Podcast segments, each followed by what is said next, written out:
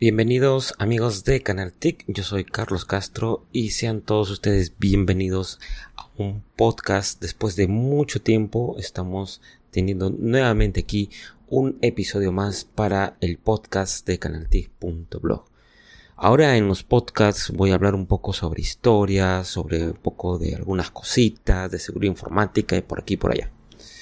Y el día de hoy voy a hablar sobre Stuxnet. Si no lo has escuchado, ha sido un virus informático que es considerado la primera arma de ciberataque de una nación a otra. Específicamente, Stuxnet fue creado para atacar el complejo industrial de producción de materiales eh, radiactivos iraní. Estamos hablando de materiales nucleares. Pues bien, vamos con el podcast y vamos aprendiendo un poco sobre Stuxnet.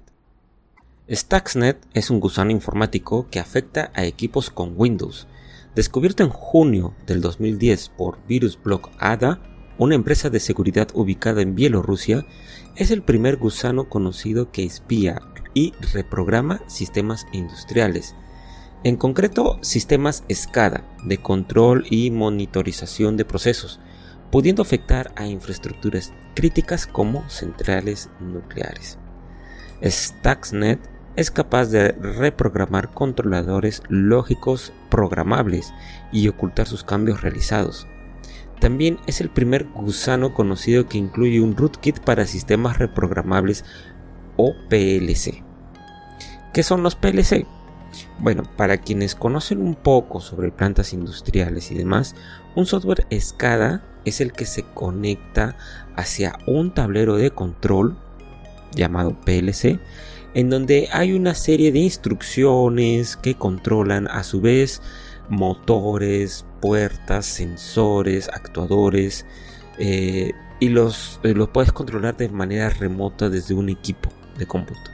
Generalmente estos equipos de cómputo están dentro de la misma red que el PLC para que luego el PLC pueda enviar todas las señales eh, de control de apagado, encendido de motores, actuadores, puertas, lo que fuese que estés controlando en ese momento dentro de una planta industrial.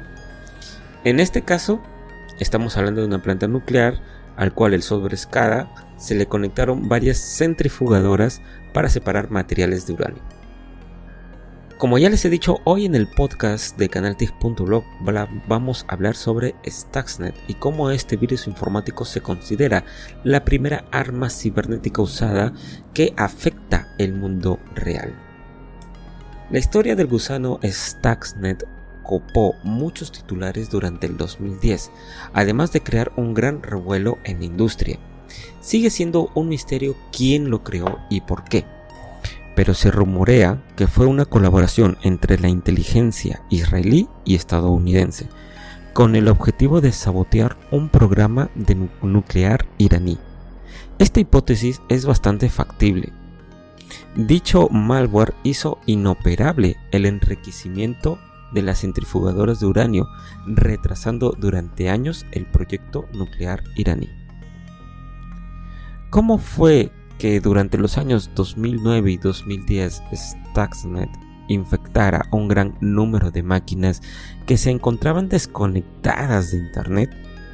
Antes de nacer Stuxnet, nadie había pensado en proteger de forma proactiva las instalaciones industriales. Es de sobra conocido que el aislamiento de las instalaciones de las redes mundiales es en sí mismo un método eficaz de seguridad, pero ahora conoceremos cómo este virus logró destruir las centrifugadoras de la producción de materiales nucleares en cuatro simples pasos. Paso número 1, penetración.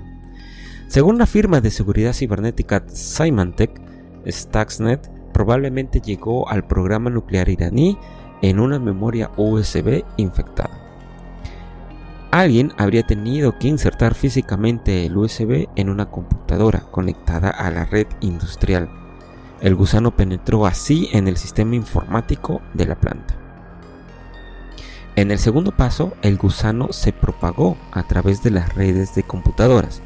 Una vez dentro del sistema informático, Stuxnet buscó el software que controla las máquinas llamada centrifugadora. Este software es nada más y nada menos que el software SCADA. Las centrifugadoras, como todos sabemos, giran a altas velocidades para separar componentes. En la planta de Natanz, en Irán, las centrifugadoras estaban separando los diferentes tipos de uranio para aislar el uranio enriquecido que es fundamental tanto para la energía como para las armas nucleares. En el tercer paso tenemos a Stuxnet reprogramando las centrifugadoras. El gusano encontró el software SCADA, que es un software para ordenadores que permite controlar y supervisar procesos industriales a distancia. Facilita la retroalimentación en tiempo real con los dispositivos de campo, o sea, sensores o actuadores, y controla el proceso automáticamente. Se puede programar para que apague o encienda motores, por ejemplo. Este software SCADA funciona con un tablero controlador lógico programable o PLC, que en este caso controla las centrifugadoras y se insertó en él tomando el control de las máquinas. Stuxnet llevó a cabo dos ataques diferentes. En primer lugar, hizo que las centrifugadoras giraran peligrosamente rápido, peligrosamente rápido, durante unos 15 minutos antes de volver a una velocidad normal. Luego, aproximadamente después de un mes, desaceleró las centrifugadoras durante unos 50 minutos. Estos pasos se repitieron en distintas ocasiones durante varios meses. Y por último, en el cuarto paso, tenemos a la destrucción de las máquinas. Con el tiempo, la tensión provocada por las velocidades excesivas causó que las máquinas infectadas, más o menos unas mil, se desintegraran. Incluso cuando los operadores de las centrifugadoras de las máquinas se percataron de que las cosas estaban fuera de control, Stuxnet contenía un código que impidió el apagado de las máquinas. Durante el ataque cibernético, alrededor del 20% de las centrifugadoras de la planta de Natanz quedaron fuera de servicio. El gusano, ahora conocido como Stuxnet, tomó el control de más o menos mil máquinas que participaban en la producción de materiales nucleares y les dio instrucciones de autodestruirse. Fue la primera vez que un ataque cibernético logró dañar la infraestructura del mundo real. Stuxnet aprovechó cuatro debilidades previamente desconocidas, lo que conocemos actualmente como ataques del día cero, en el sistema operativo Microsoft Windows. Ayudó a Stuxnet eh, a penetrar la red a través de una memoria USB. Esa es una de las debilidades. La otra la usó para, para eh, penetrar más profundamente en las redes utilizando impresoras compartidas y las dos últimas restantes le permitieron a Stuxnet controlar otras partes menos seguras de la red. El gusano fue programado específicamente para apuntar y destruir las centrifugadoras. El gusano escaneaba todas las computadoras con Windows para encontrar el software SCADA y posteriormente el PLC para realizar su ataque. A diferencia de la mayoría de los gusanos informáticos, Stuxnet no hizo nada en computadoras que no cumplían estos requisitos previos. Al atacar con éxito las máquinas desconectadas, los creadores del gusano dieron comienzo a una nueva era en la seguridad de la información, además de que el gusano Stuxnet fue el primero en ser creado con un objetivo único, con un objetivo bélico, el de destruir la producción de material nuclear de Irán, por lo que se le considera una arma de ciberataque intencionado de una nación a otra. En este caso, se cree que Stuxnet fue creado por el gobierno de Estados Unidos e Israel para atacar la industria nuclear iraní. Se estima que debieron trabajar entre 5 a 10 expertos de software y que pudieron trabajar durante unos 6 meses en su desarrollo. ¿Por qué se considera una arma de la guerra cibernética? Principalmente porque el riesgo de una falla en los sistemas SCADA son pérdidas humanas. Estamos hablando de maquinaria que se enciende y se apaga eh, usando la programación del software SCADA. Imagínense si un motor empezase a funcionar mientras hay personas realizando mantenimiento de los mismos. podríamos ocasionarles daños graves o incluso la muerte. Otros riesgos son los daños en la infraestructura empresarial, como operaciones detenidas, daños costosos y tiempos de recuperación elevado. Todos estos daños causan pérdidas económicas irreparables en la industria, en las empresas. Y debemos mencionar también los riesgos en la infraestructura metropolitana. En el futuro, cada vez que más ciudades vayan planificando sus tareas para convertirse en ciudades inteligentes, es muy probablemente que veamos automatizaciones de este tipo en ciudades como en semáforos, por ejemplo. ¿Qué medidas de control debemos implementar para evitar este tipo de ataques? En muchos de los casos, eh, no solamente en Stuxnet, están asociados con la antigüedad de los equipos, con sistemas operativos viejos como Windows NT 3.11, Windows 98 o Windows XP.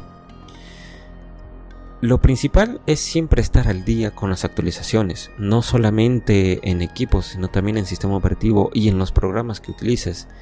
Cada vez que tengamos actualizaciones de seguridad crítica, debemos prestar mucha atención para poder instalarlos.